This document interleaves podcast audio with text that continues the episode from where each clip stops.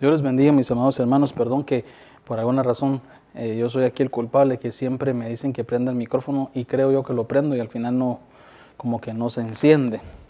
Pero le damos gracias al Señor por la bondad que nos permite estar con ustedes conectados el día de hoy. Gracias una vez más por sintonizarnos, por estar pendiente de nuestro discipulado familiar virtual.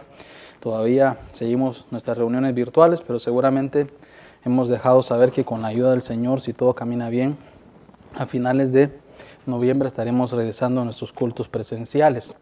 Tenemos todo lo necesario, siguiendo todos los protocolos necesarios para poder regresar eh, con tranquilidad, con paz y sobre todo seguros, seguros. Eh, hemos estado diciendo en las últimas semanas eh, todo lo que, lo que vamos a estar haciendo, el lugar donde vamos a estar haciendo nuestras reuniones, de alguna manera será desinfectado antes de que usted llegue. Lo haremos, ¿cómo se llama? Inclusive eh, cada uno de los lugares que vamos a usar, vamos a tener en la puerta a alguien que pueda estar presente para que cuando usted entre se le pueda eh, proporcionar gel y también, eh, ¿cómo se llama? Tendremos una alfombra que va a tener líquidos especiales para que cuando usted camine antes de entrar ya directamente al santuario, usted pueda tener, desinfectar sus zapatos y todo eso. Vamos a tener que, vamos a usar unos, unos aparatos que se llaman eh, como un spray, que es como una especie de humo que va a estar desinfectando cada vez que usted logre entrar también. Esas son algunas de las cosas que estaremos haciendo. Le hemos estado diciendo también que va a ser eh, obligatorio, va a ser sin excepción, sin excepción de, eh, de personas ni nada, sino que todos, para todos, tendrán que usar máscaras de dos años para arriba. Niños menores de dos años no son necesarios según las leyes del CDC y lo que está proporcionando el, la oficina del gobernador, pero de dos años para arriba, diríamos tres años para arriba prácticamente, van a tener que utilizar máscaras obligatorio.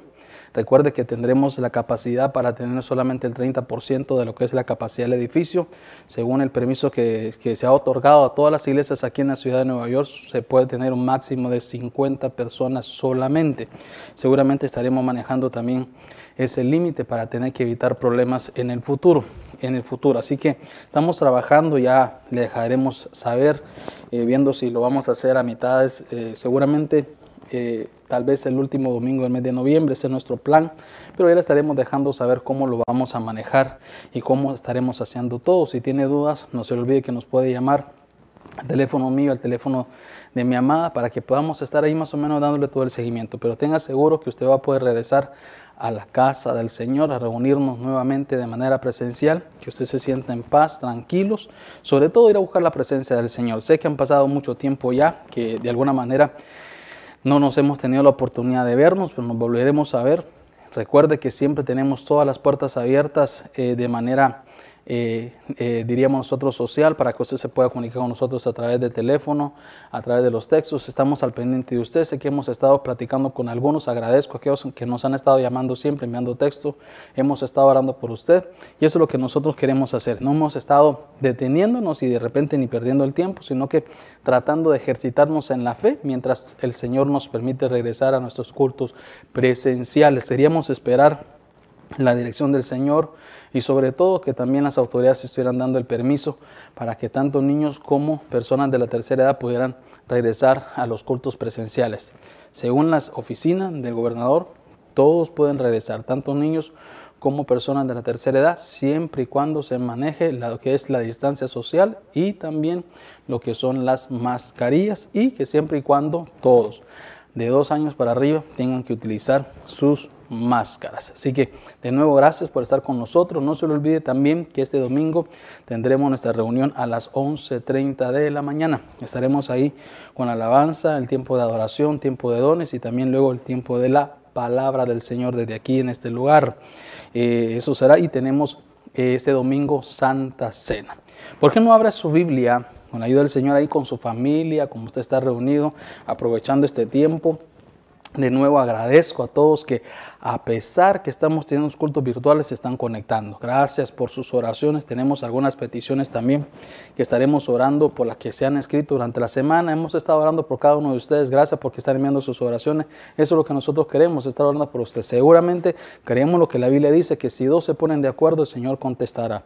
La Biblia dice que uno echa a correr a mil y dos echan a correr a diez mil. La unidad es lo que le da la fuerza a todo reino. Seguramente la unidad nos da fuerza como iglesia, nos da fuerza como hermanos, nos da fuerza como familia en la fe que somos para poder orar mutuamente, para que Dios pueda contestar a su voluntad con mayor rapidez y mayor fuerza nuestras peticiones.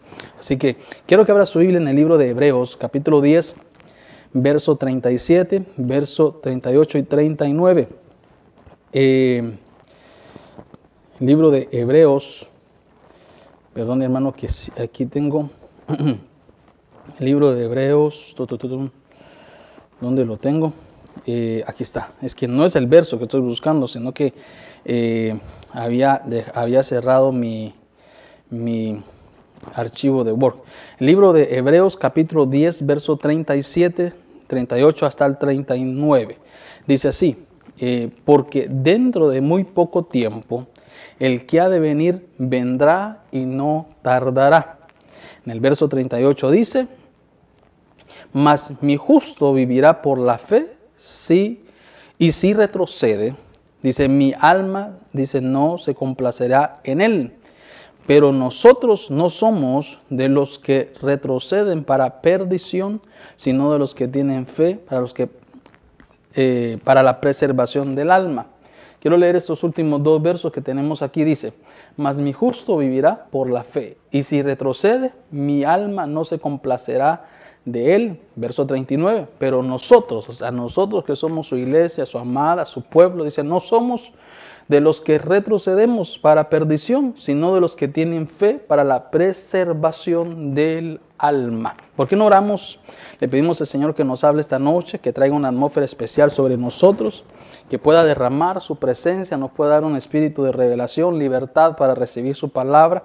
Y estaremos orando por las peticiones que tenemos aquí, eh, que nos, eh, aquí que tenemos en el área del monitor. Vamos orando y si hay peticiones en su casa y usted no las puede mandar, hermano, tómenlas en su mano juntos. Vamos a orar. Vamos a presentárselas delante del Señor pidiéndole que Dios sea bueno, como ha sido siempre durante todos estos tiempos, durante todos estos meses que hemos estado pasando quizás diferentes situaciones, viviendo tiempos diferentes, para que Dios, hermano, conteste nuestras peticiones conforme a su riqueza y a su voluntad. Oremos juntos y presentémoslas delante del Señor. Padre, te damos gracias, mi Dios amado, por tu amor y tu misericordia.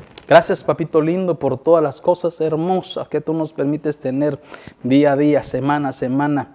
Sabemos, Señor, que tu presencia, tu poder y tu amor y tu misericordia ha sido grande con nosotros durante todos estos meses, que nos has auxiliado, que nos has dado paz en medio de la tormenta que tú nos has dado fuerzas en medio de muchas, Señor, situaciones difíciles, que no nos has dejado menguar, sino que nos hemos mantenido firme creyendo que tú eres el Dios que tiene promesas, Señor, eternas para con nosotros. Por eso venimos delante, Señor, de ti, en unidad con tu pueblo, con los que estamos conectados en este momento, a presentarte, mi Dios, nuestras peticiones a presentarte, Señor mi Dios, nuestras necesidades, nuestros problemas, nuestras angustias, nuestra alma quizás afligida, Señor, en algunos momentos quizás, Señor mi Dios, abatida, pero la traemos delante de ti. Y te suplicamos, Señor mi Rey, que cada una de esas peticiones, conforme a la riqueza de tu gloria, sean contestadas por aquellos que están enfermos, mi Dios amado, pon tu mano de sanidad, por aquellos que tienen problemas en sus hogares. Señor, tú eres el Dios que restaura. Tú eres el Dios, Señor, que cambia los corazones. Da sabiduría, Padre, para que cualquier decisión que se esté tomando ahí, Señor, que son decisiones cruciales, tú les des, Señor, la sabiduría para saber qué decidir. Tú eres el que nos guía, Señor. Da sabiduría, Señor, a tu pueblo, mi Dios, en el nombre de Jesús. Oramos por esos hijos que, que están apartados. Atráelos con lazos de amor, Señor. Atráelos con lazos de amor. Hay promesa para tu pueblo. Hay promesa para la familia, Señor, de tu pueblo, mi Dios que si ellos creen, cada uno de los de su casa también te servirán. Atrae, Señor, sus hijos, sus esposos, sus esposas con lazo de amor, Señor, en el nombre de Cristo Jesús. Te pedimos también por aquellos, Señor, que están en un proceso, Señor, de migración. Te pedimos que abra las puertas, que esas solicitudes que van a ser presentadas, Señor, a esos agentes, mi Dios amado, llegue en gracia, que se abran las puertas, que lo que ha de tardarse, Señor, quizás uno, dos, tres, cuatro años, se tarde, Señor, en el menor tiempo que sea posible, Señor.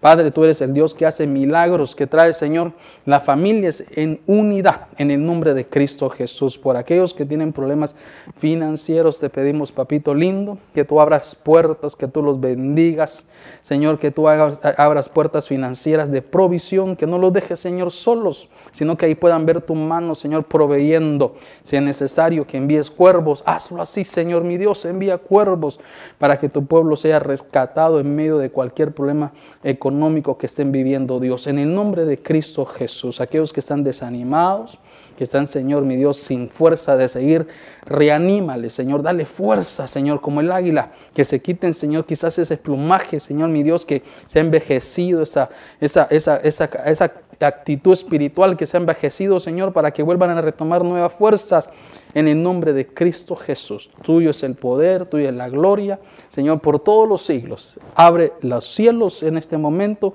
cambia cualquier atmósfera, Señor, contraria y danos libertad para escuchar tu buena palabra, Señor. En el nombre de Cristo Jesús. Gracias, papito. Gracias, mi Dios. Amén y Amén. Que Dios lo bendiga, amado hermano, y gracias una vez más a los que se han estado conectando y los que ya están conectados con nosotros.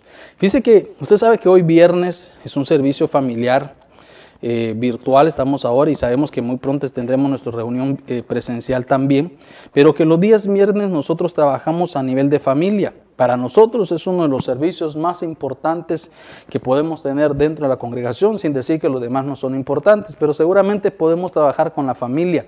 Sabemos nosotros que si la familia camina bien, si se desarrolla bien, hermano, tendremos muchas cosas eh, eh, grandes en lo que haremos. La sociedad cambia, las cosas cambian, eh, todo lo que nosotros hacemos cambia. Familias restauradas, familias, hermano, sabias, siguiendo la palabra del Señor, seguramente vienen generaciones diferentes y eso es lo que queremos hacer y lo que queremos formar.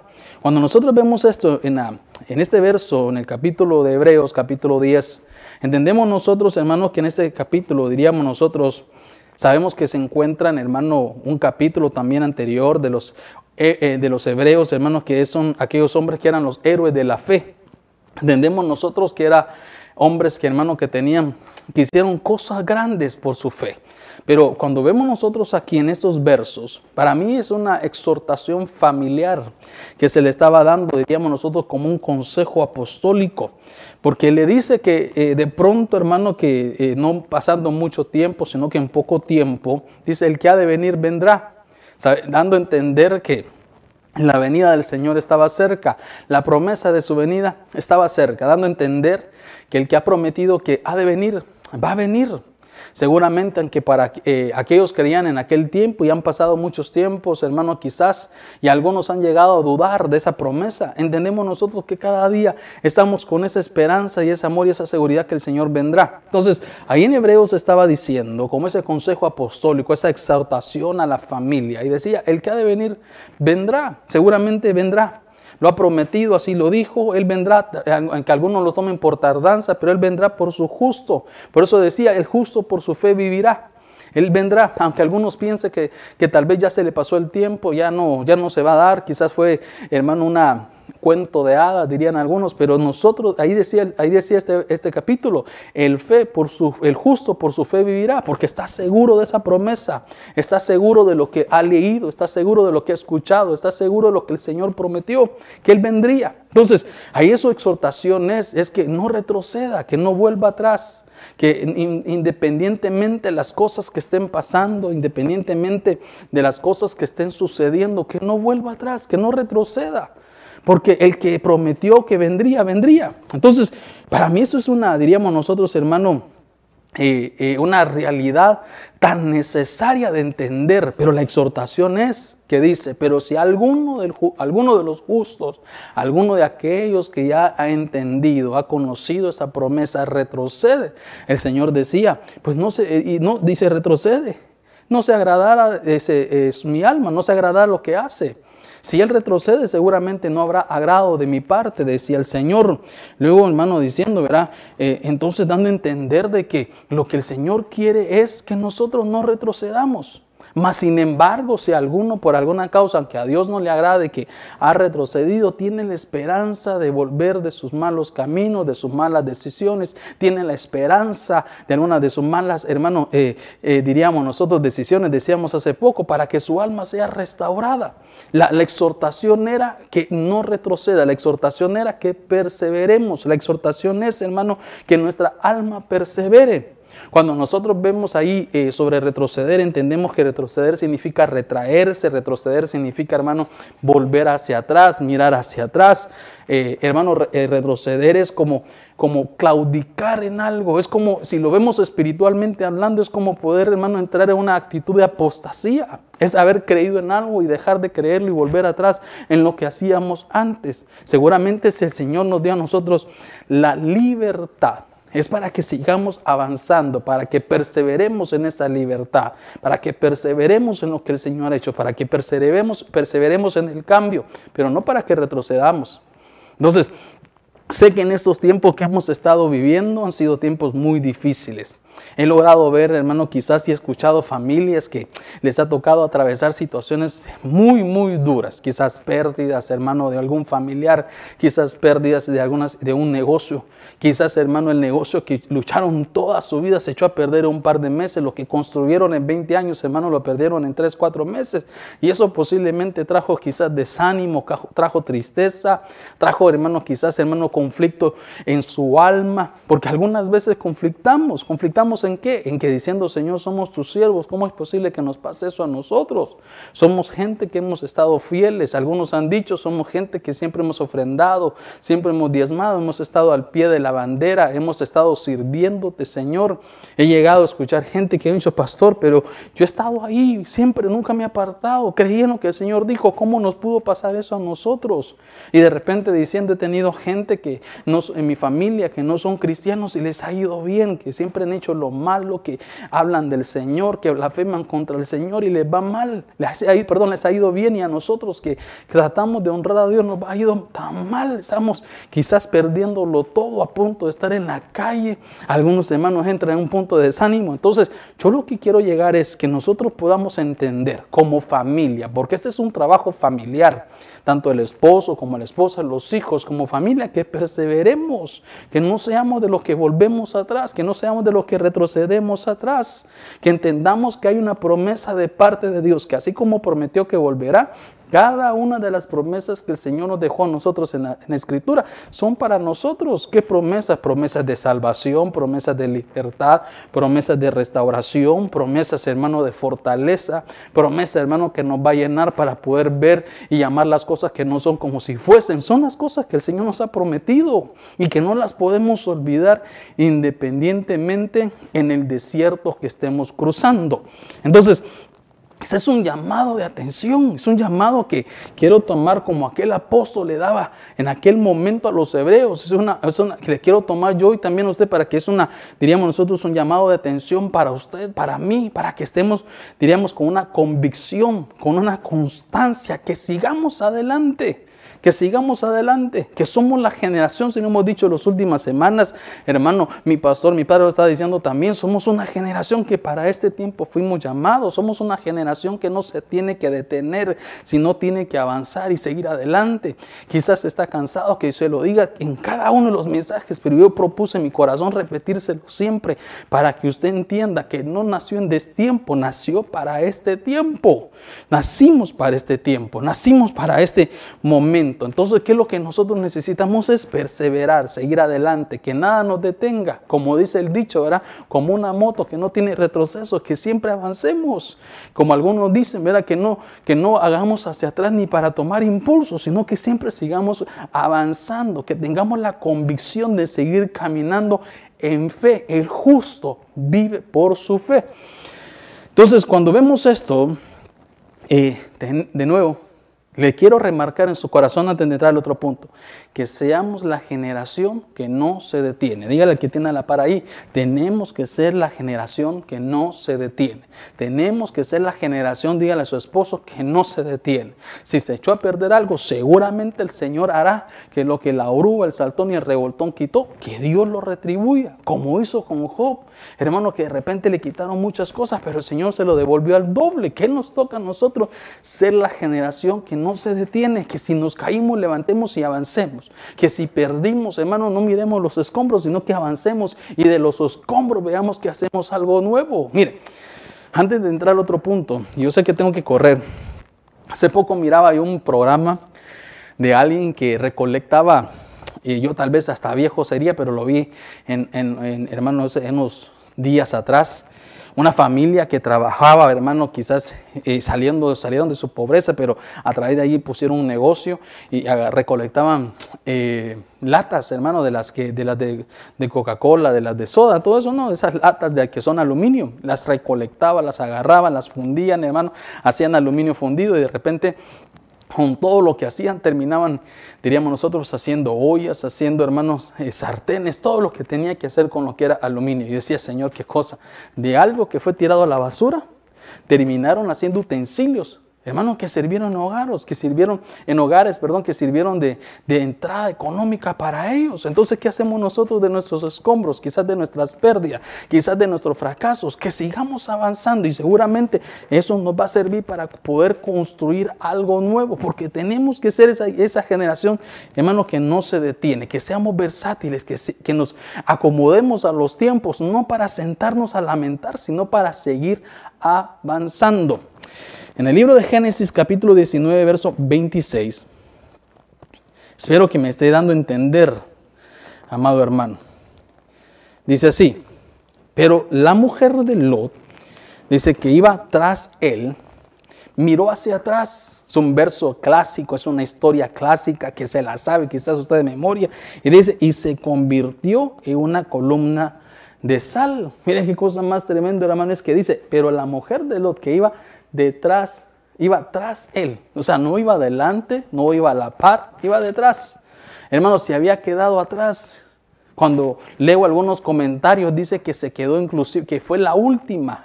Hermano, adelante iba, iba eh, eh, Lot con sus hijos, hermano, hasta, yo, hasta sus yernos se quería llevar ahí porque eso lo querían dicho, llévatelos a todos, pero la mujer se quedó de último. Y usted conoce la historia, hermano, que cuando voltea a ver hacia atrás, que era Sodoma, hermano, miró lo que estaba dejando, miró de dónde estaba saliendo, miró todo lo que había construido.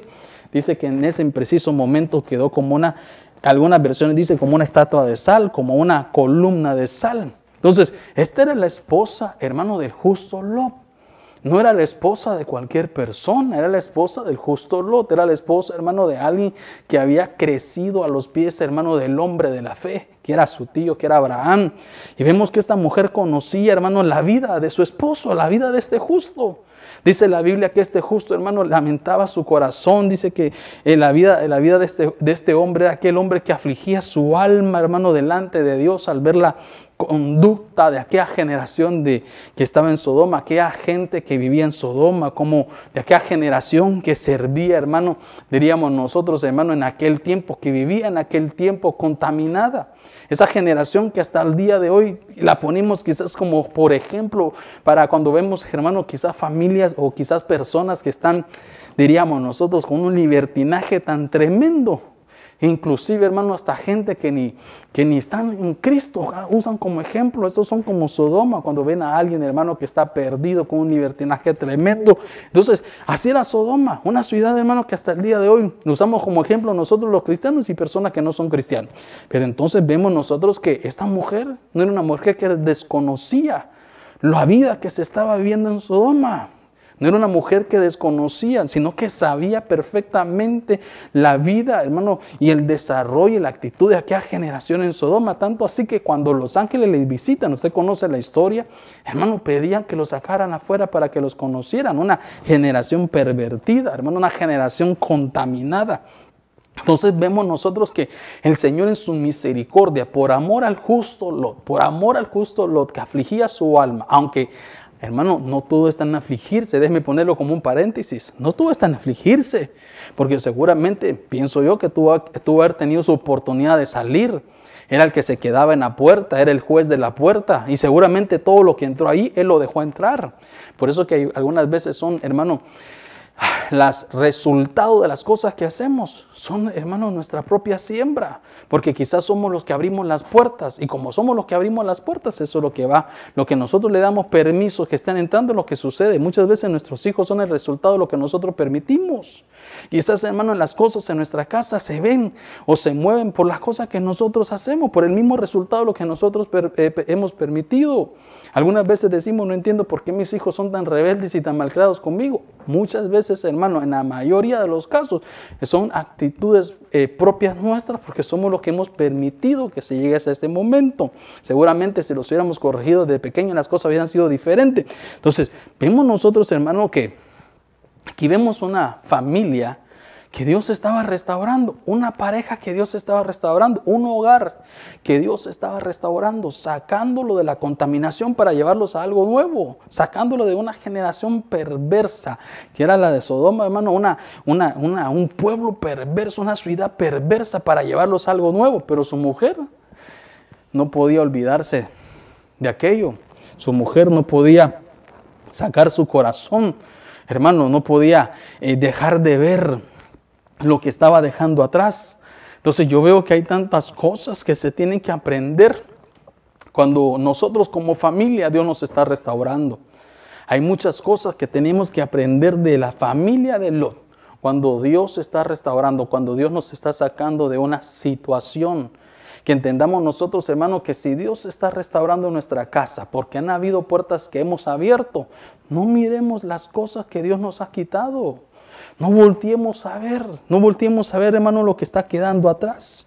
No volteemos a ver, hermano, de dónde Dios nos está libertando, de dónde Dios nos está sacando que nosotros tengamos nuestra mirada puesta en seguir al blanco, nuestra mirada puesta hacia donde el Señor nos lleva, nuestra mirada puesta, hermano, a seguir hacia adelante, no mirando atrás, no, para no regresar, para no sentirnos tentados a lo que hemos dejado. Si Dios está restaurando nuestra casa, tal vez de un adulterio, ya no volvamos a ver atrás. Ya no tengamos esos recuerdos de, de esa relación prohibida. Porque entonces, hermano, es posible que viendo atrás tenga deseo de regresar y la restauración que Dios está llevando a su casa se detenga. Se, hermano, retroceda. Esta mujer terminó como una, como, siendo como una estatua de sal. ¿Sabe por qué, hermano? Porque miró hacia atrás, miró hacia Sodoma, su contaminación. Iba a espaldas de su marido. De repente, hermano, tenía que ir adelante, sabiendo que había muchas cosas eh, feas que estaba dejando atrás, que Dios los había sacado. Tenía que ir adelante, pero iba atrás, porque como que iba en duda, como que no tenía la seguridad de seguir caminando. Entonces, lo nuestro, hermano, en, nuestra, en una restauración, en una familia que está siendo restaurada, en un hogar que está siendo restaurado, es que nos saquemos, hermano, la piedra del zapato. Si ya nos sacaron la piedra del zapato, ya no se la vuelva a meter, ya déjelo atrás, déjalo afuera. Ya no lo vuelva a sacar porque entonces si, se la, si, si vuelve entonces ahí va a seguir estorbando, va a seguir hermano eh, haciendo cosas. Eh, es que entendamos nosotros que, que si volvemos a sacar las cosas del pasado, provocará quizás enojo y iras en el, en, el, corazón de su esposo. No es bueno hacer, hermano, cosas a la espalda de su marido. No es bueno, hermano, hacer cosas a la espalda de su autoridad que es su esposo, porque al final seguramente se va a enojar. Algunas veces hacen, las mujeres hacen cosas, hermano, a espaldas de su marido. Cuando el marido las encuentra, le dicen, ¿sabe qué? Es que, es que no te, te lo oculté porque si te lo decía te ibas a enojar, sí, pero posiblemente la, la medicina va a ser peor que la enfermedad. lo ya decir después, ¿por qué no lo dijo? Se va a convertir en una situación más difícil porque se rompe la confianza. Es que si hay de repente la tentación por algo que se miró en las redes sociales, mejor corre y cuénteselo a su marido. Dígale, mira, mira, no sé por qué, pero me, me encontré ahí al, exnovio que tuve antes y vieras qué hago. ¿Sabe qué? Mejor ahí, para que juntos peleen y busquen la restauración. No vaya a ser que por ocultarlo se descubra y después sea, hermano, difícil. Si Dios ya nos sacó de una situación donde Dios nos está cambiando nuestra casa, avancemos. Si nos sacó de un vicio, avancemos. Estoy explicando y avancemos de tal manera que si los dos se pusieron de acuerdo a perdonarse, hermano, a, a, poderse enmendar juntos, ya no se recuerden más, ya no sigan más, ya no sigan hablando del mismo problema, ya no sigan, hermano, de alguna forma diciendo lo mismo. sino que podamos de alguna forma, hermanos, seguir, seguir creciendo, seguir eh, avanzando, porque si no nos detenemos. Por eso que algunas veces, hermanos, los hogares no tienen una, algunos tienen una restauración completa porque se siguen recordando los errores se siguen recordando los errores. Tal vez el Señor los restauró el hogar de, un, de una infidelidad hace mucho tiempo y hay cada cosa que hacen. El marido agarra el teléfono y le dice, ¿con quién estás hablando? Déjame ver, ¿qué estás haciendo? Es que, pero no, fíjate que le estoy escribiendo a mi mamá, es que ya no confío en vos. Si ya se perdonaron, ya no se, ya no se recuerden eso, ya no volteen a ver atrás porque se detiene, se detiene la restauración. Tal vez aquellos que han ido cosechando para volver a ganar la confianza, se vuelve a retroceder por lo mismo que se están dando, por lo mismo, por la, hermano, por las mismas cosas que se están hablando. Si Dios está regenerando nuestra mente, saquemos, hermano, los malos pensamientos, saquemos de nuestra mente aquello que nos dañó, saquemos de nuestra mente aquello, hermano, que nos puso en una situación de duda, de desconfianza, en una situación de miedo, una situación, hermano, de traición. Saquemos todos esos pensamientos porque Dios está restaurando, está regenerando la mente, está restaurando el corazón, está sanando las heridas. No volvamos a tocar las heridas. Hace unas semanas atrás yo le contaba a usted que me compré un, mi, mi, perfume que me trajo alergia, hermano, una alergia terrible que ni dormir me dejaba. Y una de las recomendaciones que me decían era que no me las tocara. Y era una recomendación tan imposible, dice uno hermano, imposible es que cuando como entra esa picazón, hermano, uno tiene ganas de hasta morderse. Mi esposa había veces que ahí luchaba conmigo porque hay veces que hasta me daba manotadas de, de lo que no lo soportaba, ni dormir me dejaba. Pidieron cremas, que es lo que no hacía. Hermano, y quiere que le diga algo, todavía me quedaron secuelas hasta hoy algunas manchitas ahí, hermano. ¿Por qué? Porque me decían, no te lo estés tocando. Si te lo estás tocando y ahí rascando y estar haciendo eso, se van a volver eh, ronchas, se va a volver esto y el, proceso de sanidad va a ser más largo y al momento de sanar van a quedar quizás, hermano, eh, algunas manchas, algunas cosas. Y uno como no hace caso, ahora ya las veo, yo digo, me quedó manchitas por aquí que si estuviera soltero, estuviera preocupado, le decía a mi esposa, como ya estoy casado, ya no. Y uno dice, ya no le interesa, pero, pero hermano, seguramente si no hubiera estado tocando la herida, la sanidad hubiera sido mejor. Entonces ya no se esté tocando una herida donde ya Dios está sanando, donde ya Dios puso el, el, ungüento para sanidad, cuando Dios ya puso el ungüento, hermano, de consuelo, cuando ya Dios puso el ungüento de perdón, de sanidad, de restauración, porque si lo sigue tocando, las marcas que va a dejar, hermano, van a quedar quizás hasta de por vida. Esa confianza que Dios quiso restaurar por algo que sucedió ya no se volverá a recuperar.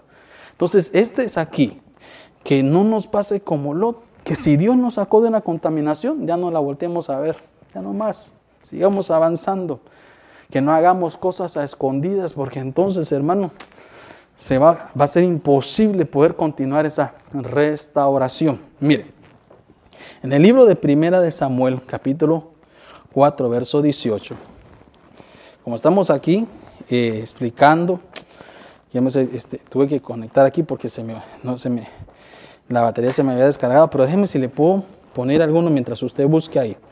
¿Qué le estaba diciendo? Primera de eh, Samuel, capítulo 4, verso 18. Entonces, eh, estábamos platicando hoy, cómo le pusimos al tema, le decía que era no retrocedas, ¿verdad? Es de no retroceder a nivel familiar. Que eso es lo que Dios quiere, hermano, que nosotros no retrocedamos. No, dígale al que está a la par suya, no retrocedas. A la mujer de Lot, hermano, a la mujer de Lot seguramente eh, Dios podía haber hecho muchas cosas, porque este es el caso de la mujer de Lot. Los estaba sacando, hermano, de Sodoma de un lugar de contaminación, pero terminó, hermano, a mitad de su proceso y ahí quedó como una estatua de sal, se detuvo, ya no pudo seguir porque volteó a ver atrás. Hermano, retrocedió su mirada hacia atrás, dice que miró hacia atrás y eso le provocó que, hermano, que estaba viendo qué? Su contaminación en Sodoma. Estaba haciendo su contaminación en Sodoma. ¿Qué es lo que estaba mirando la mujer de, de Lot? ¿Qué es lo que volteó a ver atrás? Hermano, Sodoma. Sodoma. ¿Y qué estaba en Sodoma ahí? En Sodoma, ¿qué estaba ahí? Su contaminación. Ahí se contaminaron sus hijas, hermano. las hijas que hermano que de repente habían conocido quizás hasta lo que tenía que hacer, tenían hasta esposos y ni se habían dado cuenta que tenía esposo, hermano, no tenían marido, decía que traes a tu marido, le dijo a los ángeles y ni cuenta se habían dado. Entonces vemos nosotros que le trajo contaminación. Entonces hacía las cosas a espaldas de su marido. Hacía las cosas, hermano, a espaldas de su marido. Entonces, ¿cómo se evita muy poco la restauración cuando se hacen las cosas a escondidas? Eso trae desconfianza. Si queremos, hermano, que las cosas se restauren, hagamos cosas escondidas. Miremos hacia adelante, seamos transparentes. Entonces la mujer de Lot, hermano, eh, ¿qué estaba viendo? La contaminación. Se quedó atrás, hermano, haciendo las cosas escondidas. Volvían a qué? A estar viendo los recuerdos. No se puede construir nada en los escombros. Hermano, no se puede construir nada de los escombros. Si Dios nos dio la libertad de algo, avancemos. Olvidemos, hermanos, los escombros, olvidemos la contaminación, no hagamos cosas escondidas que al final lo que en vez de restaurar termina deteniendo más el avance de la restauración familiar que Dios está haciendo. Entonces, como no seamos como la mujer de Lot. Si ya hubiera el perdón, sigamos caminando el perdón olvidándolo de atrás olvidándola de atrás. Si no estábamos dispuestos a soportar, a olvidar los escombros, los fracasos, las cosas que era mejor no perdonarse, porque a ese tipo de servidumbre, muy difícil vivir, muy difícil vivir. Vivir con un esposo que siempre le esté señalando y diciendo lo que hizo, muy duro. Vivir con una mujer que siempre esté hostigando y diciéndole, sí, es que yo ya no confío en vos, por eso es muy difícil muy difícil. Si yo por eso cuando alguien viene, pastor, mire, esto sucedió, quiero que usted me aconseje. Y le digo, ¿ustedes se quieren restaurar? Sí, bueno, creemos en la restauración y abogamos por la restauración. Pero ¿ustedes están dispuestos a restaurarse? Si están dispuestos a perdonarse, sí. Lo primero que tenemos que entender para que la restauración se dé, no volteen a ver atrás a las cosas que hicieron antes. No volteen a ver atrás. Porque de lo contrario, muy duro. Si sus hijos fallaron en algo, si su hija falló en algo, no la juzgue, no la pase señalando cada momento. Tanto que yo invertí en tu, en tu escuela, en tu colegio y perdiste el año, si es que sos una. Y ya le digo, hermano, no, mejor no. Así no, o sea, ya, eh, si vamos a restaurar, digámoslo, mi hija, ¿sabes qué? Vamos a querer tener un año más de oportunidad, sigamos, porque Dios es Dios de oportunidades, y eso es lo que Dios estaba haciendo con la familia de Lot, la oportunidad de sacarlo de Sodoma. Entonces, 1 Samuel capítulo 4, verso 18. Tengo que avanzar rápidamente porque el tiempo avanza. Dice, y aconteció que cuando él hizo mención del arca de Dios, Elí cayó hacia atrás dice, de la silla al lado de la puerta y se desnucó y murió. Dice, porque era hombre viejo y pesado y había juzgado a Israel 40 años. Mire, dice que Elí se cayó hacia atrás. Dice porque era un hombre viejo, dice, y pesado. Dice que ahí se desnucó y murió. Entonces, cuando yo veo esto, no estamos hablando en este verso de cualquier persona. Hermano, estamos hablando de Elí. ¿Quién era Elí? El sacerdote, el gran sacerdote, el sumo sacerdote Elí.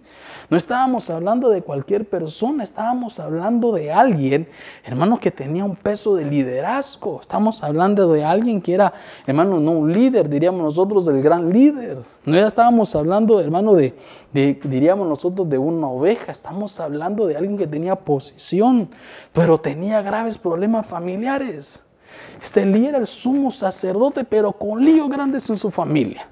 Líos grandes en su familia, hermano, que la Biblia dice que por dejar atrás su sacerdocio, hermano, lo perdió, corrompió su descendencia, le removieron su promesa, la promesa que tenía se la quitaron por haber dejado su sacerdocio familiar, porque una de las cosas que tenemos que entender en la familia es, más que desarrollar un buen liderazgo afuera, es que desarrollemos un buen liderazgo en nuestra casa. Hermano, ya estaba, dice, viejo y pesado. Tanto, tanto así era el problema familiar que a los hijos de, de Elí se le conocían como los hijos de Belial, hermano. ¿Puede usted creer eso? Qué título tan tremendo, qué título tan, tan pesado tenían los hijos de Elí. Los hijos de Belial los hijos, hermano, de contaminación, porque, eh, hijos, hermano, ¿cómo se lo podría decir yo? Que el Señor lo reprende como es hijo de Satanás, hermano. ¿Sabe por qué? Porque cometían una inmoralidad tan terrible que dice que, hermano, abusaban de las, de las doncellas en el templo del Señor. Dice que cuando hacían, hermano, el alimento para los, para los líderes, para los sacerdotes, hermano, dice que llegaban ellos y les decía, danos, la, danos así la carne sin cocer cuando se tenía que cocer bien cocida. Dice que las agarraban, hermano, con utensilios que no era permitido. O sea, no les importaba, menospreciaban las ofrendas. Hermano, tenían pecados terribles. ¿Y sabe qué? Todo eso lo miraba Elí y no decía nada. Y no decía nada. El sumo sacerdote miraba lo que pasaba, hermano, en el templo, por lo que hacían sus hijos y no decían nada. Miraba que llegaban aquellos que estaban ahí cocinando el alimento para los sacerdotes, hermano, y que agarraban sin ser autorizados, que tomaban utensilios sin ser autorizados. Y él se quedaba callado y no decía nada. Recordemos nosotros, hermano, que una de las labores nuestras como sacerdotes en nuestra familia es instruir y corregir. La Biblia dice, instruye al niño en su camino para que cuando se aparte, cuando sea grande, no se aparte de él. Entonces la Biblia nos dice que el hijo mimado es vergüenza del padre. Significa, hermano, que el hijo que no es corregido. Tenemos que tener una actitud de corrección en nuestra casa cuando el hijo lo necesita. Cuando miremos que cosas que no están haciendo, hay que corregirlos. He conocido de familias, hermanos, que permiten que sus hijos, sabiendo que ministran en la iglesia, sabiendo que tienen un, eh, eh, un, servicio en la iglesia, les permiten llevar su novia a la casa, hacer lo que tengan que hacer. Hermano, tener una vida de libertinaje a la, actitud sexual y no les dicen nada. Y de repente los padres hasta, hasta, hasta cargo tienen iglesia y se quedan callados, no corrigen a sus hijos. Esas son las actitudes, hermano, de un sacerdocio caído, de un sacerdote que retrocedió de su, de su labor sacerdotal.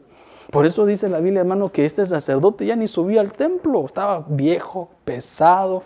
Hermano, en aquella, mecedora ahí se movía, ahí se pasaba sin moverse. Había, dice que se le había estado pagando ya su lámpara, ya no había revelación, ya no había fuerza espiritual. Hermano, ya no había, diríamos nosotros, una dieta espiritual. Hermano, estaba echado a perder, echado a perder. Yo logro ver que a Elí no lo juzgaron por el mal, mal comportamiento, hermano, de un hijo. No fíjese que cuando yo voy a ver ahí, a pesar de que los hijos eran los hijos, tenían el título de los hijos de Belial, Dios no lo juzgó porque, por el mal comportamiento de un hijo. No le dijo, ¿sabes qué? Estás fuera del sacerdocio porque tus hijos están perdidos. No, no, no. No, no, le no fue por eso.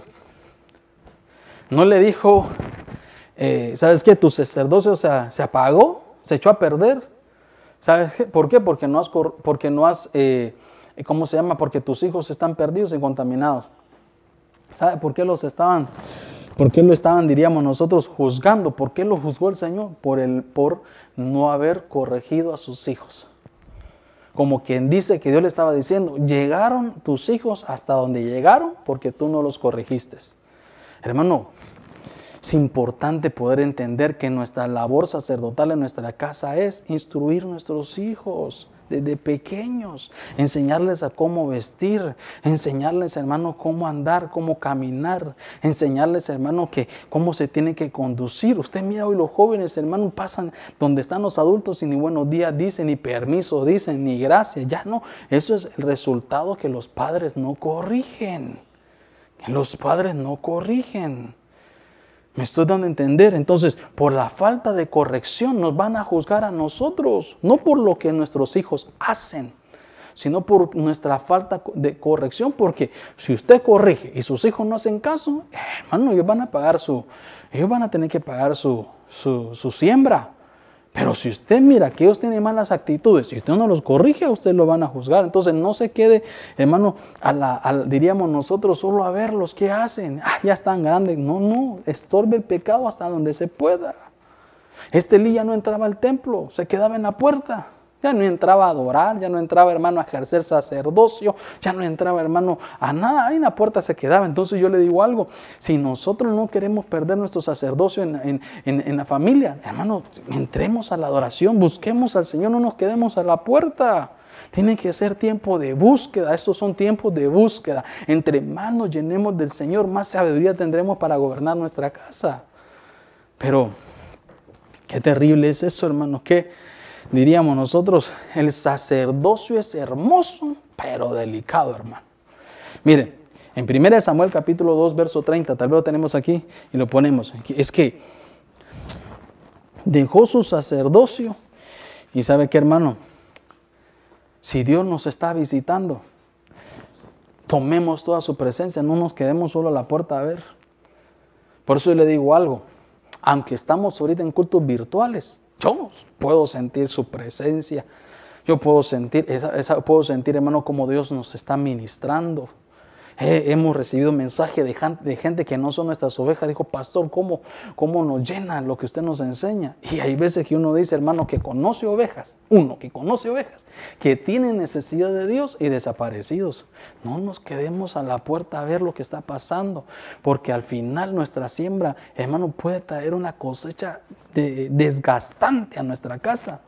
En 1 Samuel 2.30, perdón, dice, la Reina Valera 1909 dice, por tanto Jehová, el Dios de Israel, dijo, yo había dicho que tu casa y la casa de tu padre andarían delante de mí. Mira la promesa que le dieron, hermano. Tenía promesa que la casa de su padre y la, casa de él andarían delante de mí. Eso, es lo que yo había dicho, dijo el Señor. No te di. Si usted te tiene con qué apuntar, diga, yo había dicho, dijo el Señor, delante de mí perpetuamente, o sea, para siempre. Mas ahora dijo Jehová, nunca yo tal haga, porque yo honraré a los que me honran y a los que me tuvieran en poco serán viles, hermano. Tenía promesa que la casa de su padre, su casa, andarían delante del Señor, pero hermano, se echó a perder, se echó a perder. Como le decía usted, el sacerdocio es delicado pero no retrocedamos de nuestro oficio. Ya tenemos una familia, ejerzamos todo lo que tenemos que hacer. Si nos toca corregir, hay que hacerlo, no lo descuidemos. Hermano, no dejemos que ninguno de nuestra generación, de nuestros descendientes, hermano, que tengan que servir al Señor, los dejemos sin ser corregidos, que de repente ya tienen una, un señalamiento de parte del cielo. Tal vez, hermano, ya Dios los tenía un señalamiento para que le sirvan al Señor, para que le busquen, pero se echan a perder porque no les corregimos. Entonces, tenemos a entender algo, que si nosotros tenemos en poco, hermano, al Señor, la promesa que Dios tenía para nosotros se quita. Pero si nosotros, hermano, honramos a Dios y, le damos el valor a las promesas del Señor, le damos el valor a nuestro sacerdocio, le damos el valor a lo que hacemos, Dios va a renovar nuestra promesa, la va a hacer permanente. Entonces esto es, o se remueve la promesa de Dios a nuestra vida por no honrarlo, o permanece para siempre las promesas de Dios por honrarlo. Y una forma de honrarlo es ejerciendo un buen sacerdocio en casa. Mire hermano, para mí, yo así lo veo, y si me lo quiere ver usted como un postulado, pero yo así lo veo de, acuerdo a la escritura. Para mí la labor de la madre es instruir, y la labor del padre es, aparte de instruir, corregir. Algunas veces la, la madre dice que se salvará dando a luz hijos. Entonces, ¿sabe qué hermano? Es instruyendo hermano, algunas veces la madre pasa más cerca de los, de los hijos y muchas veces son los que más errores cometen. Ven que le faltan el respeto al papá, no dicen nada. Ve que, hermano, que hacen cosas que son, eh, que son malas y no hacen nada. Ve que sirven en iglesia, que cantan, dirigen, que sirven, están danza, están en esto y están haciendo cosas indebidas y no dicen nada.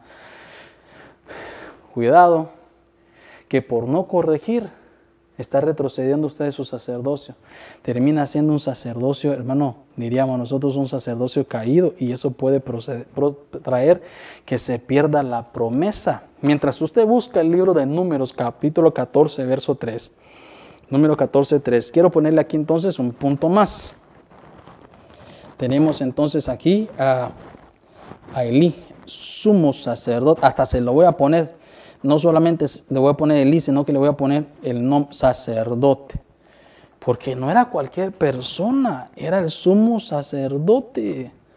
Hermano, el sumo sacerdote que tenía todo para poderlo hacer bien. Y no lo juzgaron por lo que sus hijos hicieron, sino por no haberlos corregido. Entonces, ¿qué vemos nosotros ahí, hermano? ¿Retrocedió de qué? Del sacerdocio. Del sacerdocio. Se lo quitaron. Se lo quitaron. Dice que no lo juzgaron, hermano, por, por, por, los pecados de sus hijos, sino por su falta de corrección. Por su falta de corrección. Qué terrible es, hermano, que el Señor nos diga, ahí prácticamente que el Señor nos diga, ah, qué mal siervo ha sido. Mal siervo. Hermano, y su falta de corrección, su lámpara se apagó, pero ¿sabe por qué veo que se apagó su lámpara? Porque se quedaba en la puerta. Nadie sobrevive, hermano. Nadie sobrevive con una lámpara encendida si no busca al Señor.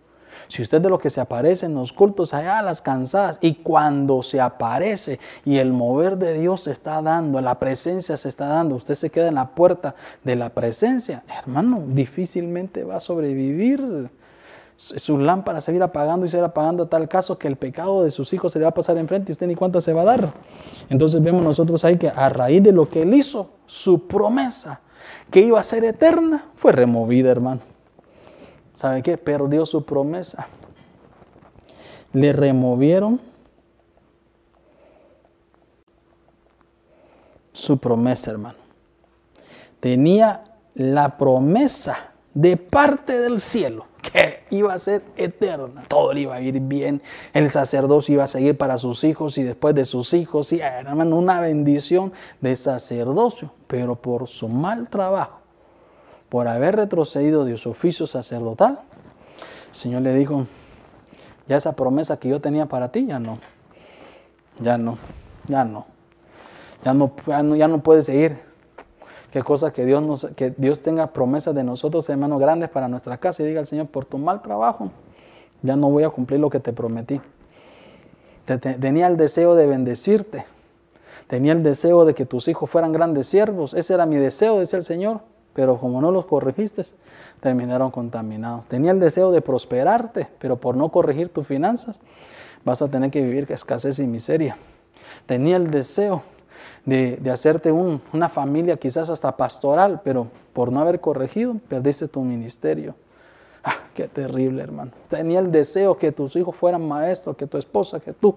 Había promesa para que en esta casa hubiera revelación, que la lámpara estuviese encendida de revelación, pero porque no corregiste, voy a hacer que la lámpara se apague. Ahí viene tu reemplazo, ahí viene tu relevo. Ahí fue cuando entró Samuel. Mire, sigo, sigo avanzando, ¿no?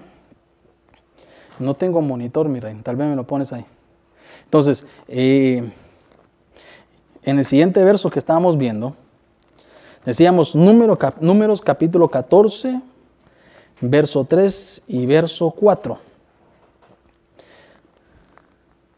Dice, ¿y por qué, y por qué no nos traes? Dice, ¿y por qué no, y por qué no, y por qué nos trae el Señor a él para caer a espada. Se están preguntando, ¿por qué nos trae el Señor a esta tierra para caer a espada? Nuestras mujeres, nuestros hijos vendrán a ser presa. ¿No sería mejor que nos volviéramos a Egipto? Verso 4. Y se decían unos a otros, dice, y se decían unos a otros, nombremos un jefe y volvamos a Egipto. Qué cosa más terrible, hermano, qué cosa más terrible. Porque dice ahí, hermano, que querían volver a Egipto. Querían volver a Egipto. Dice que decían, pero ¿cómo es posible? ¿Para qué nos trajo hasta acá para morir de espada? ¿Para qué nos trajo aquí? ¿Para qué nos libertó? ¿Para qué nos sacó de la tierra de Egipto? ¿Para qué? ¿Para qué nos trajo a morir a este lugar? Hermano, eh, usted conoce la historia de Israel, usted conoce que el Señor los lleva al desierto, les permite comer pan, hermano, que era el maná del cielo, un pan nunca antes comido, un alimento nunca antes comido, un alimento que le pegaban una mordida y el sabor de lo que querían probar así se, así se sentía.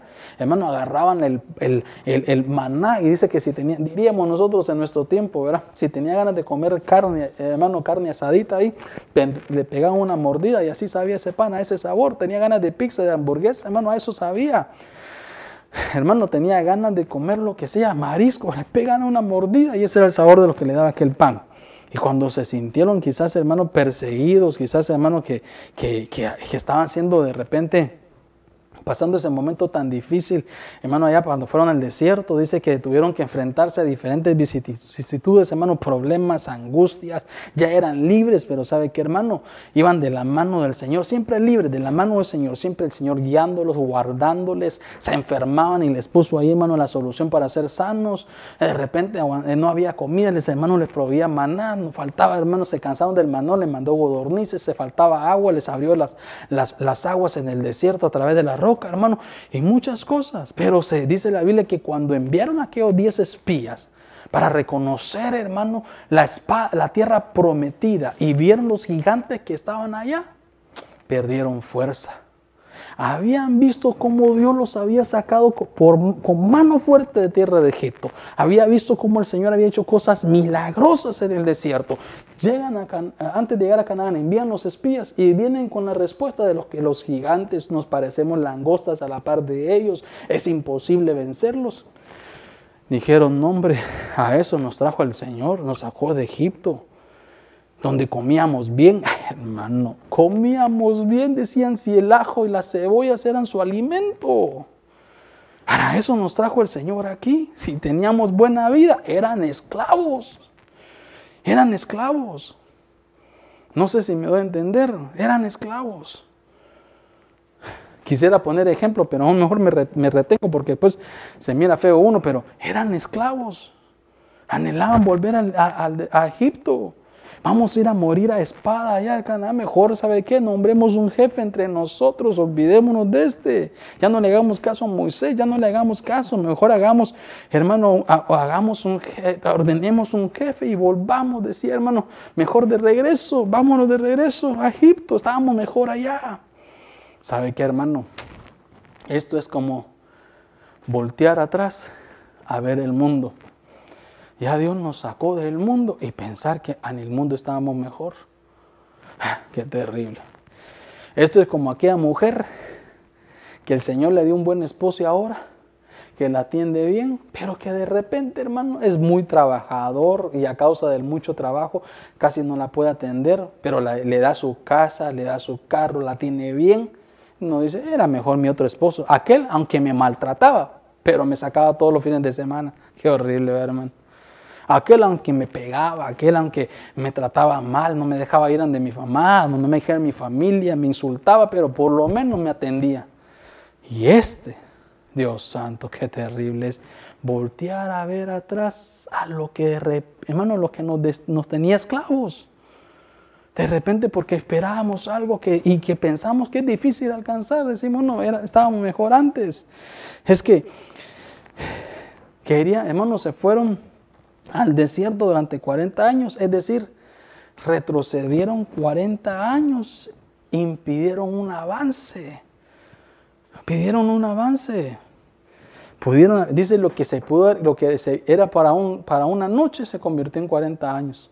Y habiendo, habiéndose quedado 40 años, que fue más del tiempo que Dios había dicho, llegaron hasta ese momento ya para cruzar Canaán y querían volver otra vez todo ese camino de regreso. Quizás, hermano, ya el Señor te rescató, te cambió 10, 5, 20 años, 3 años, 4 años y quieres volver al mundo de nuevo. Porque te sentiste cansado por un problema en tu casa. Tienes ya 10 años de casado con tu esposa y por algo que pasó decimos aquí termino, ya no sigo más y quieres volver a la esclavitud de nuevo. No, hermano, así no, así no. No retrocedas, no abandones tu puesto. Mire, según de Timoteo 4.10, tal vez lo ponemos aquí. Dice así, es que me llama la atención porque ahí encontramos nosotros, hermano, un hombre, un hombre de los, de los que estaban, diríamos nosotros, en el colaborador apostólico, de los que se rodeaba con los apóstoles, que era Demas dice, 1 Timoteo 4.10 dice, pues Demas me ha abandonado habiendo amado este mundo. Ah, qué cosa más terrible. Me abandonó, decía el apóstol, por haber amado este mundo presente. Y se ha ido a eh, Tesalónica, dice, Crescente se fue a Galacia y Tito a Damasia. Le preguntaron, ¿pero y qué pasó con, con, con Demas? No, hombre, ese me abandonó, se fue al mundo. La versión Kadosh dice, hermano, ha caído enamorado de este mundo. Si ya Dios te dio una familia, te dio hijos, te ha bendecido, te ha permitido, no vuelvas al mundo por una tentación. Si Dios, hermano, te dio un hogar, no vuelvas al mundo por un vicio. Si tú eres un joven y Dios te ha dado privilegio, te ha permitido, hermano, ver la gracia, experimentar los milagros, experimentar la salvación, no dejes tu santidad por, por una amistad de un amigo, por un consejo de un amigo malo, por un consejo de un amigo malo. No te contamines, no vuelvas al mundo. Porque cuando tú vuelvas al mundo, cuando regreses de nuevo como Demas al mundo, ahí puede ser el, el debacle de tu de la pérdida de tu matrimonio, de tu juventud, de tu familia. No vuelvas al mundo. Ya, decíamos arriba, ya con la esposa de Lot, ¿verdad? Los, sacaron. Los sacaron y por voltear a ver al pasado, se convirtió en estatua de sal. Hermano, aquí, este como Demas, Israel y, y Demas, ya los habían libertado y querían volver querían volver, hermano. Volver de nuevo al mundo. No. Pastores, que usted no sabe, yo siento que Dios me ha dejado. Hermano, algunas veces nos tienen que dejar a solas para que busquemos nuestro lugar de secreto, nuestro lugar secreto para la presencia del Señor. La soledad algunas veces es buena. La soledad algunas veces es buena. Alguna vez prediqué sobre la bendición de la soledad. La soledad es buena algunas veces porque cuando nos sentimos solos es cuando más tenemos que doblegar nuestra alma al Señor, buscar al Señor, darnos cuenta que solo está Dios y yo. Solo está Dios y usted. Entonces, yo lo que le quiero decir es que este hermano, así hay muchos temas que estaba cercano al apóstol, hermano, cercano al apóstol, pero lejano del Señor, cercanos al pastor, pero lejos del Señor, amigos del pastor, pero enemigos del Señor. Hermano, ahí a los pies, a lo que usted diga, mi pastor, lo que usted diga. Yo tengo una frase siempre que le digo a mi, padre, que siempre le digo, vos decís rana y yo salto, pero qué terrible sería, ¿verdad? Que mi pastor me diga algo, yo brinque y corra lo que él me diga, y cuando el Señor me diga algo, no le haga caso. Hermano, es que esto es de ser amigo, del, de, amigo de nuestro pastor, muy bien, pero también del Señor, cercano a nuestro pastor, grandioso, pero también del pastor de pastores que es Cristo. Entonces, no vuelva al mundo, por muy difícil que se envíe el momento. Si ya ha caminado en su desierto, no retroceda. No retroceda, mejor siga avanzando, busque administración, busque la ayuda del Señor para que Dios lo restaure y le dé fuerza y siga. Porque seguramente, hermano, si volvemos atrás, se pueden abrir puertas. Dice que Dios limpió la casa de alguien, ¿verdad? La limpió, sacó los espíritus de aquella casa, pero luego dice que vino aquel espíritu que se había ido y le encontró vacía. En otras palabras, la limpiaron, pero nunca se llenó. Así hay muchos hogares que Dios los rescató, los salvó, pero nunca lo llenaron del Señor, nunca lo llenaron de dones, de su presencia, nunca la llenaron de palabra. Nunca, hermano, fue una casa vacía espiritualmente hablando. Entonces, cuando aquel espíritu que había salido de aquella casa miró aquella casa que estaba vacía, vino y pegó un su silbido, ¿eh? llamó a otros siete y dije, hey, vénganse, está vacía, vamos a ocuparla. Y dicen que devuelven siete espíritus más y la posicionan, hermano. Así hay muchos que ya fueron libres, pero como no se llenaron del Señor, y están viendo siempre allá Egipto, Egipto, Egipto, los libertaron de un pasado, quizás hermano, malo, pero no tan malo, y terminan peor. Los libertaron quizás de un problema quizás de bebida, pero después terminan, hermano, en contaminación grandes.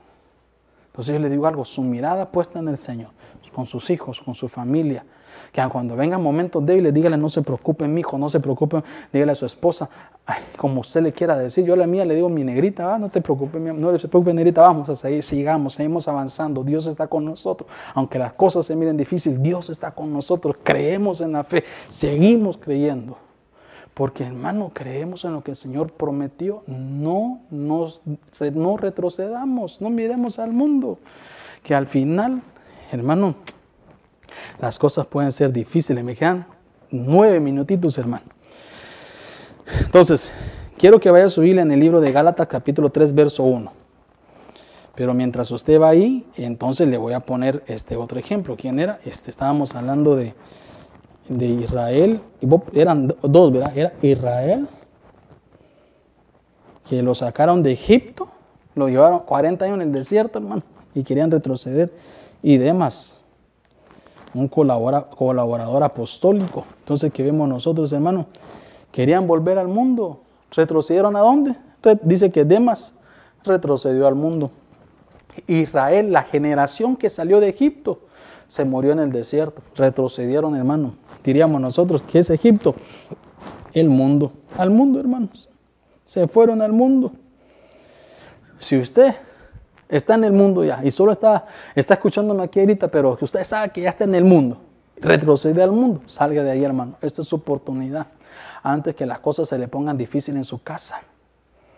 Antes que las cosas se le pongan difícil antes de que sus hijos le pierdan el respeto.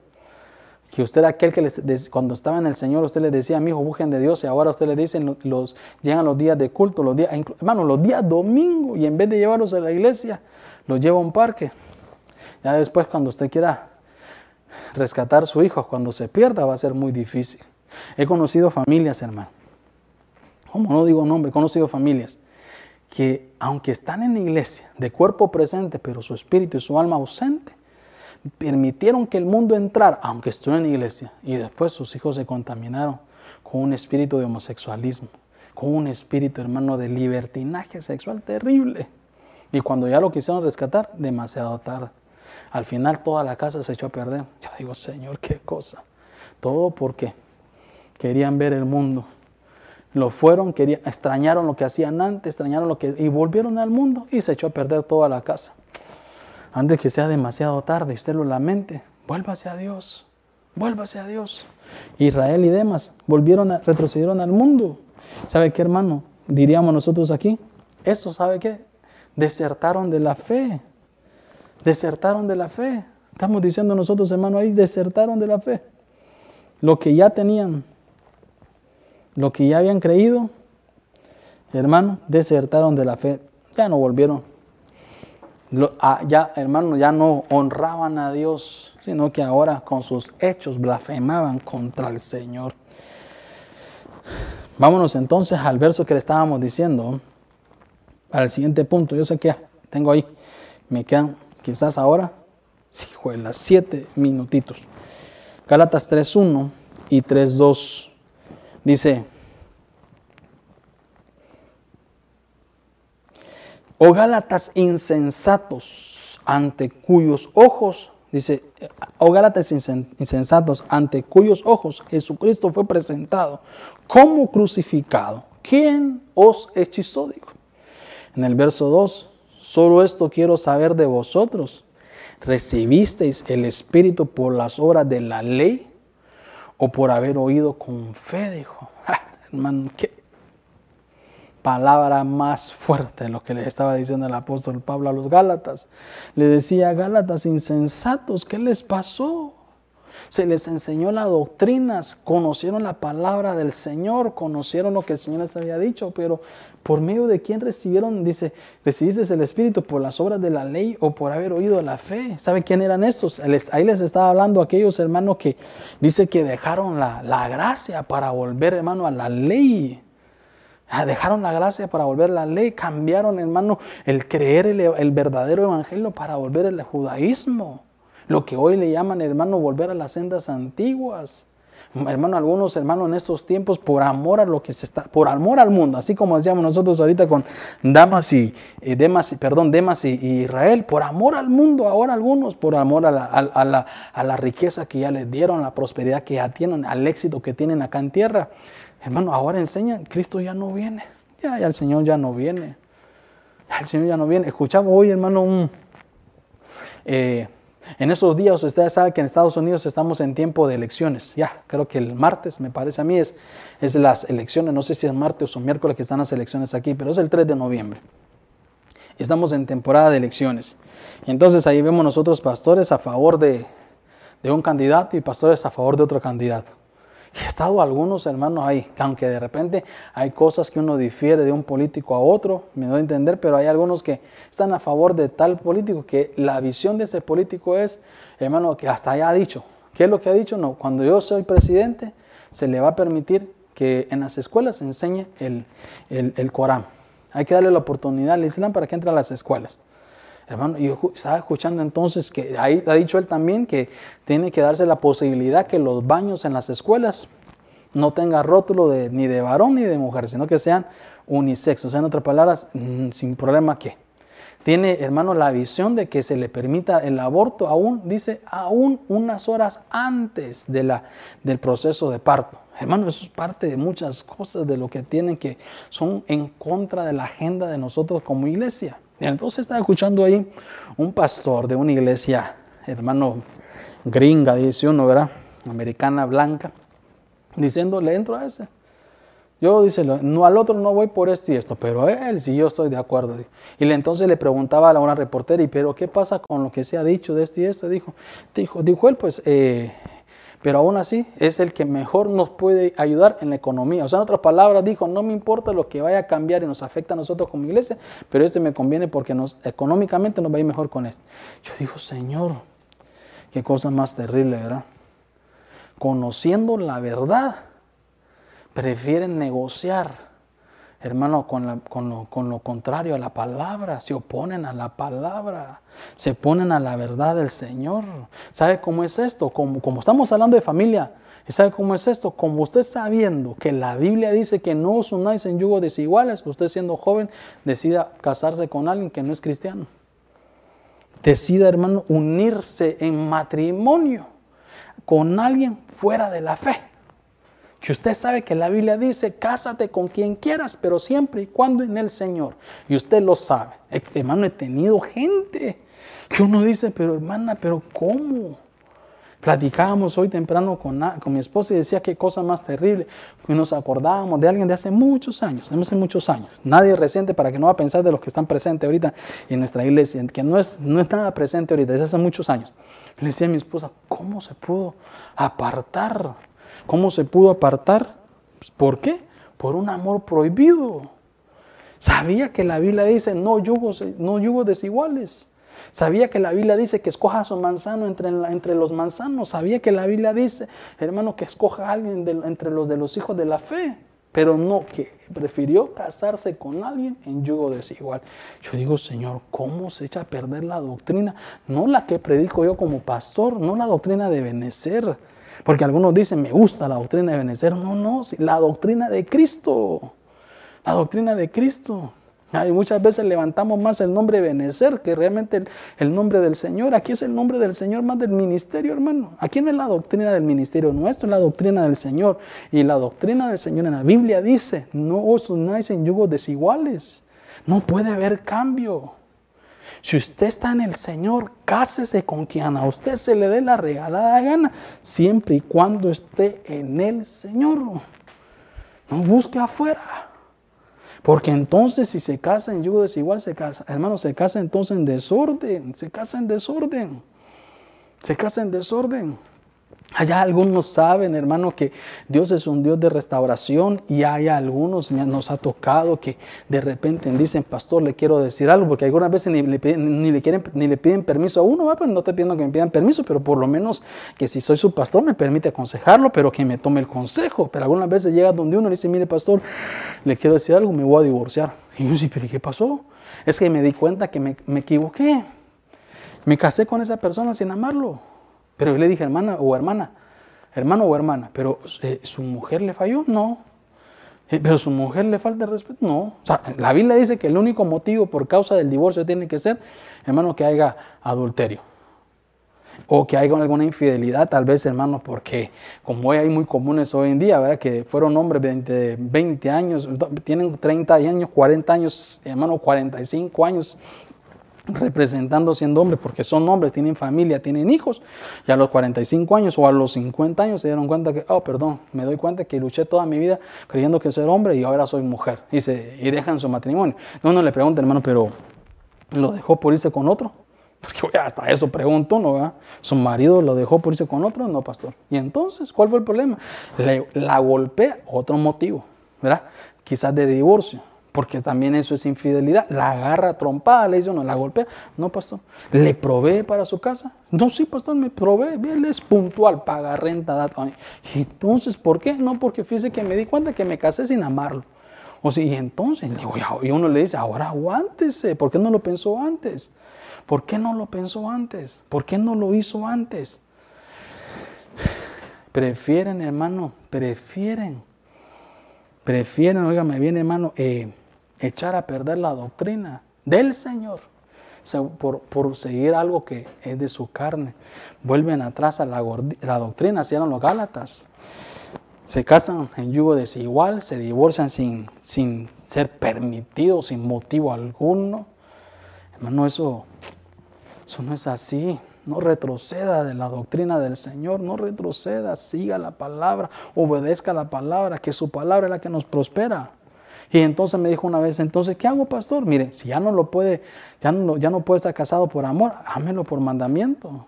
Y pídale al Señor de que lo aprenda a amar. Es que nunca lo amé, pues entonces dígale al Señor que aprenda a amarlo. Ya lo suyo no es que le, le, vuelva a encender la, la luz la, del amor, sino que se lo dé. Pero ya no, ya no, ya, ya cometió ese error, ya ni modo, le toca aguantarse, dice. Y al final me di cuenta por ahí que no hizo caso, dice uno, ¿verdad? Y terminaron peor las cosas, hermano. Oh, terrible. Vamos, hermano, a la Biblia y termino con este último punto, Lucas 9, 61 y 62. Pero quiero ponerle acá este punto.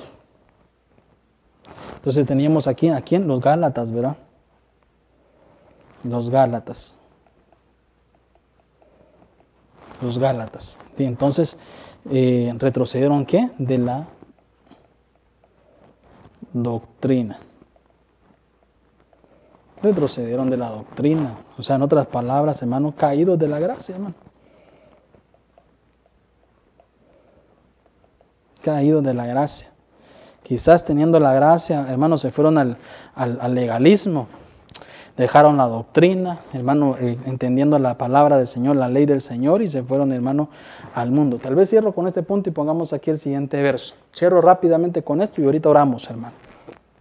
Lucas 9:61 dice, también otro dijo, te seguiré, Señor, pero primero permíteme despedirme de lo de mi casa. En el verso 62 dice,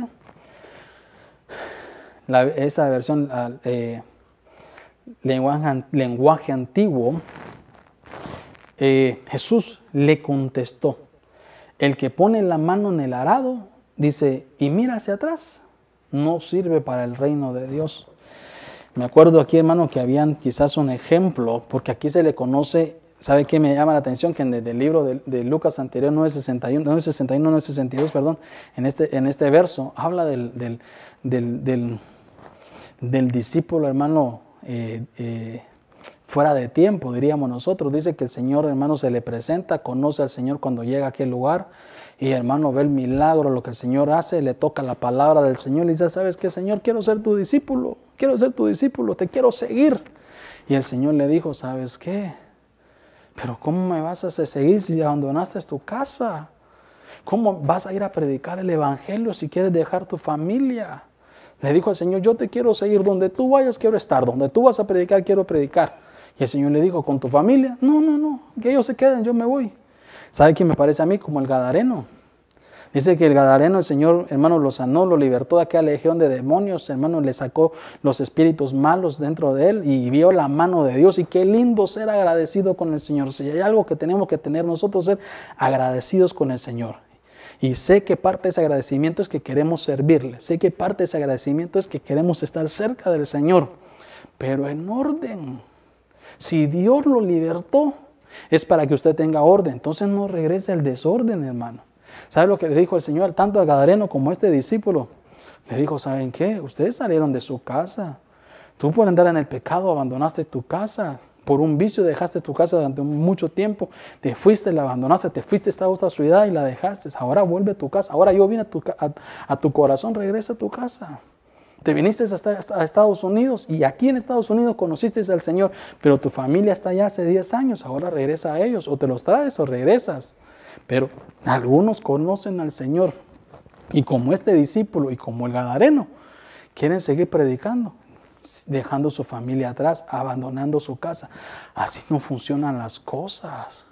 Es como aquel que siempre pone el ejemplo, mi padre que dice, hermano el apóstol Germán decía que llega alguien llegó a decirle, ¿sabe qué, pastor? Quiero que ore por mí. Le decía, ¿verdad? Quiero ir a predicar a las naciones porque hay una unción, un fuego poderoso en mi corazón para ir a predicar a las naciones. Y mi pastor le decía, mi padre le decía, con tu familia no, no, ellos se quedan aquí. Yo me voy a ir unos tres años a predicar y después vuelvo porque sé que hay miel en mi boca para predicar.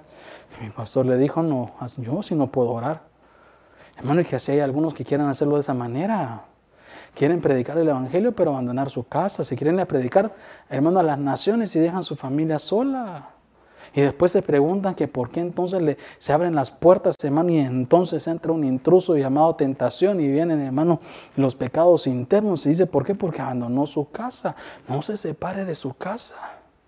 Busque la manera de estar juntos. Si usted está casado, tiene que estar con su familia. No crea que por ir siguiendo el ministerio va a dejar la familia. Yo tuve hace muchos años, hermano, las cosas que le pasó al pastor. Mi esposa tal vez se acordará, y aquí que me está escuchando. Llegamos, hermano, llegó un hermano que era pastor de un, de un estado allá en California. Pastoreando allá, tuvo un problema económico, se vino acá a Nueva York, nos llegó a, visitar, nos tocó la puerta y lo recibí con mucho grado. Me dijo, mire pastor, yo soy pastor allá, pero me vino, pues ya me explicó, tenían problemas económicos muy difíciles. Me dijo, yo me vine adelante, mi familia viene después, porque estamos pasando un momento difícil, pero aquí me ofrecieron trabajo, entonces me vine acá y me quiero congregar. Me acuerdo que conocí la historia de él, conocí la historia de su esposa y él, muy claro, sí, dijo, ah, me vine de Nueva York y muy pronto me traigo mi familia. Pues entonces, honrando lo que él era, conoció la iglesia, se, se integró, comenzó a servir, conoció nuestra doctrina, conociendo todo lo que teníamos, hermano, diríamos nosotros, le dimos servicio, porque estábamos en contacto con su familia. Pero pasó seis meses y nada, pasó un año. Yo le decía, hermano, ¿y su familia? No, todavía no pasó, pero yo ya lo veo que ya tiene trabajo, le dije yo. Yo lo veo que ya económicamente ya se levantó un poco, ¿por qué no se los trae? No, todavía no, pastor, todavía no, porque quiero prepararme un poco más. Pero ya lo veo con el apartamento, ¿y por qué no lo trae? No, voy a esperarme unos seis meses más. Entonces así tenía su esposa, para no salir a la historia. Y un punto que yo dije, ya no, ya no le demos el, servicio. Y él dijo, así no te podemos dar servicio, ya no puedes ir viendo.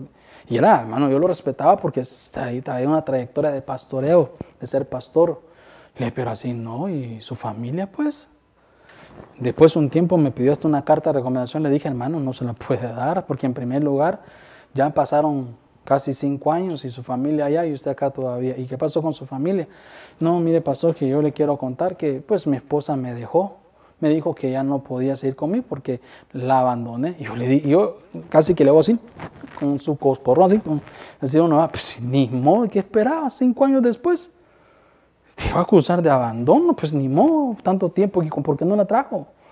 Algunos piensan que puede seguir el ministerio así. No, hermano, eso es desorden. Si ya Dios te mostró el orden, si ya Dios, hermano, te enseñó el orden, no te desordenes.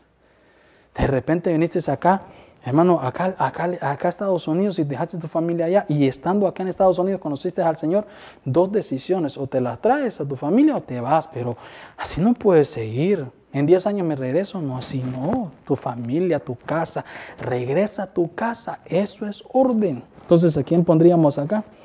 Al, a aquel discípulo, al gadareno, pongamos, ¿verdad? Porque no tiene nombre ese discípulo. Pero ga, ganadero le iba a poner yo, hermano, qué bruto, gadareno. Casi le digo, ¿verdad? el ganadero aquel, el gadareno y el discípulo fuera de tiempo. Entonces, ¿sabe qué pasó ahí, hermano? Y eh, abandonó su casa, estaba eh, y retrocedió, hermano, retrocedió porque caído del orden, caído del orden. Lo libertaron, le mostraron sanidad para que tuviera orden, pero fue caído del orden. ¿Por qué? Porque abandonó su casa, hermano. Abandonó su casa, abandonó el arado. O sea, él le dijo, no te puedo llevar, regresa a tu casa y restaura, restaura, restaura, restaura. Entonces ahí era abandono de hogar, diríamos nosotros, ¿verdad? Abandono de hogar. Entonces yo te digo, iglesia, amado hermano, amada hermana, no abandone su casa. Al final, por abandonar su hogar, sus hijos se pierden. Si deja usted a su esposo, al final de los años, seguramente vendrá el tentador y va a perder su esposa también. Y si usted dejó a su esposa, seguramente va a perder a su esposa también. Pero sin la figura de la madre en casa, sin la figura del padre en la casa, se echan a perder a sus hijos. Me parece a mí que quizás ese fue el lío de Eli. Porque nunca en ningún verso de la escritura se habla de la esposa de Eli. No se habla del nombre de la esposa de Eli. En ninguna parte de la escritura se habla de la esposa de Eli. Se echó a perder, se echó a perder. ¿Sabe quién otro? Saúl. Dice que sí se habla la esposa de Saúl, pero la, mención que se hace cuando cayó en adulterio. Y vemos nosotros los líos que tuvo ahí. De repente Saúl se echa a perder un hogar cuando se abandona la casa, hermano. Entonces tal vez ponemos ahí la pizarra, tenemos, ¿verdad? No retrocedas de qué? Como la mujer de Lot, a la contaminación. No hagas cosas a escondidas de tu marido porque eso rompe la confianza.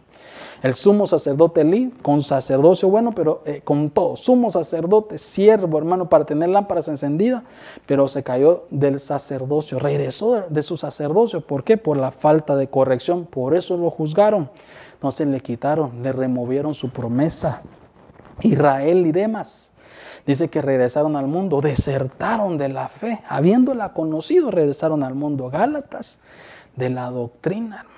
Conociendo la verdad se volvieron al judaísmo, conociendo la verdad negaron al Señor su venida, conociendo la verdad, hermano, se, conociendo la verdad se casaron en yugos desiguales, conociendo la verdad se divorciaron sin, sin saber que no era permitido, caídos de la gracia, caídos de la verdad. Perdón, el Gadareno, caído del orden, abandonó su hogar. No retroceda lo nuestro. Somos una generación que debe avanzar y que debe perseverar. Que Dios lo bendiga, amado hermano, que Dios lo guarde. Déjeme orar por usted. Si hay alguno, que alguno de estos puntos usted sintió que ahí era para usted, que de repente Dios le estaba hablando, que ha retrocedido atrás, viendo al mundo, viendo al pasado, que eso está afectando su casa por estar recogiendo los escombros.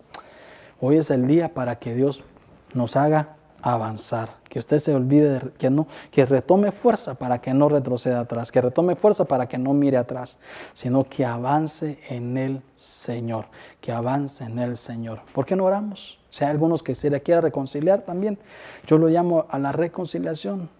Que se quiera entregar al Señor, lo llamo a entregarse al Señor. Y diga conmigo, Señor Jesús, hoy tu palabra ha sido eficaz para mi vida. Ha sido, Señor, como miel, Señor, en mi boca ha venido, Señor, a mis vientres, Señor espiritual, y he entendido lo que tú quieres que haga. Me he sentido tentado de volver atrás, de volver quizás al mundo porque las pruebas son demasiado difíciles. He tenido problemas en mi casa, quizás porque me paso recordando el pasado. Siempre estoy ahí, Señor, levantando los escombros del pasado, mirando hacia atrás, mirando mi lugar de contaminación y eso me hace caer débil. Quizás he conocido la verdad y conociendo tu palabra muchas veces rehuso, Señor, a seguirla, pero hoy vengo delante de ti para pedirte perdón, para que tú me perdones y me ayudes, Señor, a tener fuerza para seguir adelante, ser esa generación que avanza, ser esa generación que crece, ser esa generación que sigue hacia adelante, que no se detiene, que no retrocede ser esa generación que no voltea atrás, sino que solo hacia adelante viendo la meta, el blanco perfecto, Señor, que es tu gracia. Perdóname, Señor, perdóname y permíteme mantenerme firme hasta el día de tu venida, Señor. En el nombre de Jesús, gracias. Gracias, Señor. Padre, bendice las familias, restaura los hogares. Bendice, Señor, y que esta palabra siga dando fruto al ciento por uno, Dios, al cien por ciento, en el nombre de Jesús. Que el resto, que el fin de semana sea un fin de semana, Señor, grandioso, glorioso, y que el domingo tengamos un servicio sentados a la mesa, Señor, para recibir de tu presencia. En el nombre de Jesús, amén y amén. Que Dios lo bendiga, amado hermano, que Dios lo guarde. No se le olvide que este domingo tenemos Santa Cena. Así que conéctese con nosotros a las once y media de la mañana. Un fuerte abrazo, que Dios lo bendiga, que Dios lo guarde y nos vemos pronto.